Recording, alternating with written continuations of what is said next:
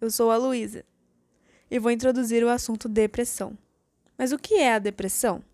Bom, a depressão é uma doença psiquiátrica crônica e recorrente que produz uma alteração do humor, marcada por uma tristeza profunda, sem fim, associada a sentimentos como dor, amargura, desencanto, desesperança, baixa autoestima e culpa, assim como a distúrbios do sono e do apetite. Porém, muitos se mostram mais apáticos do que tristes, referindo-se como sentimento de falta de sentimento. Quase 6% da população brasileira sofre de depressão e mais de 4% da população mundial. Esses números assustam, né?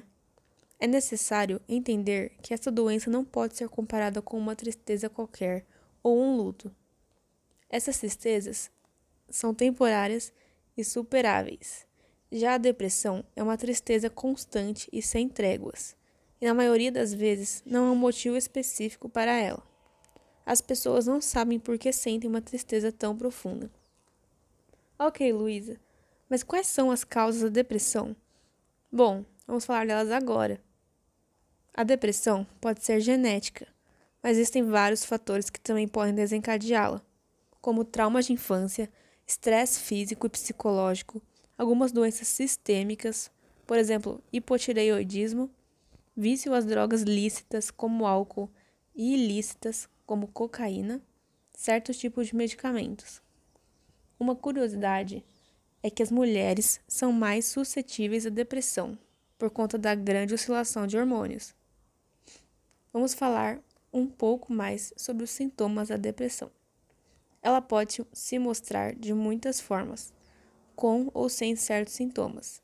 Alguns deles são alterações de peso, que é a perda ou ganho de peso não intencional, o distúrbio do sono, que é a insônia ou sonolência excessiva, que são praticamente diárias, os problemas psicomotores, que é a agitação ou apatia psicomotora, quase todos os dias, fadiga ou perda de energia constante, culpa excessiva, que é o sentimento permanente de culpa e inutilidade, dificuldade de concentração, que é a habilidade diminuída para pensar ou concentrar-se, ideias suicidas, que são os pensamentos recorrentes de suicídio ou morte, baixa autoestima, alteração da libido, que é a falta de desejo sexual. Mas como eu sei se sou depressivo ou não? O diagnóstico da depressão considera os sintomas e o histórico de vida do paciente, além de exames clínicos. São necessários, no mínimo, quatro sintomas para considerar a depressão. E após diagnosticada, ela deve ser tratada com acompanhamento psiquiátrico, em casos mais sérios, com antidepressivos. Em alguns casos, são necessários medicamentos por toda a vida para evitar recaídas, reforçando que a depressão só pode ser diagnosticada por um médico e não pela internet. Prazer, meu nome é Giovana e eu vou falar sobre os tipos de depressão. Sim, existem vários tipos de, da doença e eu vou falar um pouco sobre as, os principais. Primeiramente, temos a depressão casual, em que a pessoa percebe uma certa mudança nos seus comportamentos e sentimentos que se estendem por um tempo considerável. Esse caso não apresenta uma causa aparente e o doente não consegue dizer quando os sintomas começaram. Ela está cada vez mais comum e atinge todos os tipos de pessoa, desde os mais novos até os mais velhos. O segundo tipo é a depressão sazonal, que, como o próprio nome diz, altera com as estações do ano. Interessante, né? Ela é normalmente relacionada ao inverno e é mais comum em locais onde ele é mais longo. E a explicação para isso é a falta de exposição ao sol, para termos uma noção de como o sol é importante. Esse tipo de depressão também pode vir no fim do ano, como aquela sensação de que você não conseguiu cumprir suas metas, causada por autocobrança excessiva. Continuando, temos a distimia, que é considerado um caso mais leve, porém com sintomas persistentes. Nesse caso, a pessoa consegue seguir sua rotina normalmente, porém com uma tristeza contínua e falta de positividade sobre o futuro. e ela deve receber um cuidado especial, pois pode ser confundida com mau humor e personalidade. Em quarto lugar, temos a depressão atípica.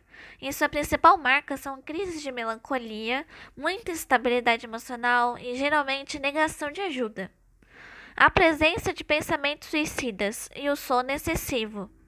Uma das depressões que tem causa definida é a pós-parto, e ela ocorre devido às alterações hormonais durante a gestação, que persistem até depois de dar à luz. A preocupação de suprir todas as necessidades do bebê também é relacionada à doença.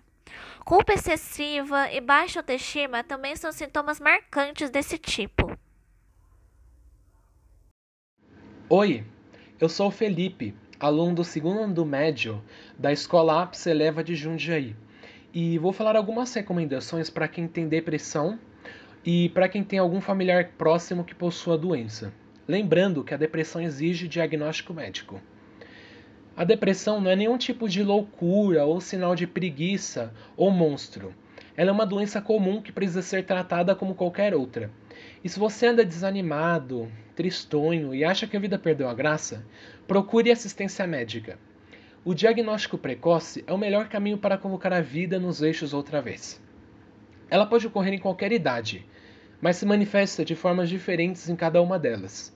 Então é essencial ficar atento se você deseja proteger alguém. Você não deve dizer certas coisas para alguém com depressão, como já me senti assim, ou não exagere, todos temos problemas. Prevenir a depressão é conhecer os próprios limites, não cobrar muito de si mesmo, poder descansar, ter o seu tempo, praticar exercícios físicos e evitar se estressar por coisas pequenas. Em casos mais graves, uma internação hospitalar é recomendada para obter um acompanhamento integral. Mas quando isso é necessário? Quando o indivíduo se torna uma ameaça para si mesmo e aos familiares. Então, não poupe esforços para ajudar alguém se você perceber sinais de automutilação ou qualquer outro sintoma relacionado à depressão. Converse com a pessoa, ajude-a a buscar tratamento profissional, oriente-a convença de que há uma solução. Se você se identificou com alguns dos sintomas ou com algum tipo de depressão, busque ajuda. Não tenha medo de enfrentar algo que pode acabar.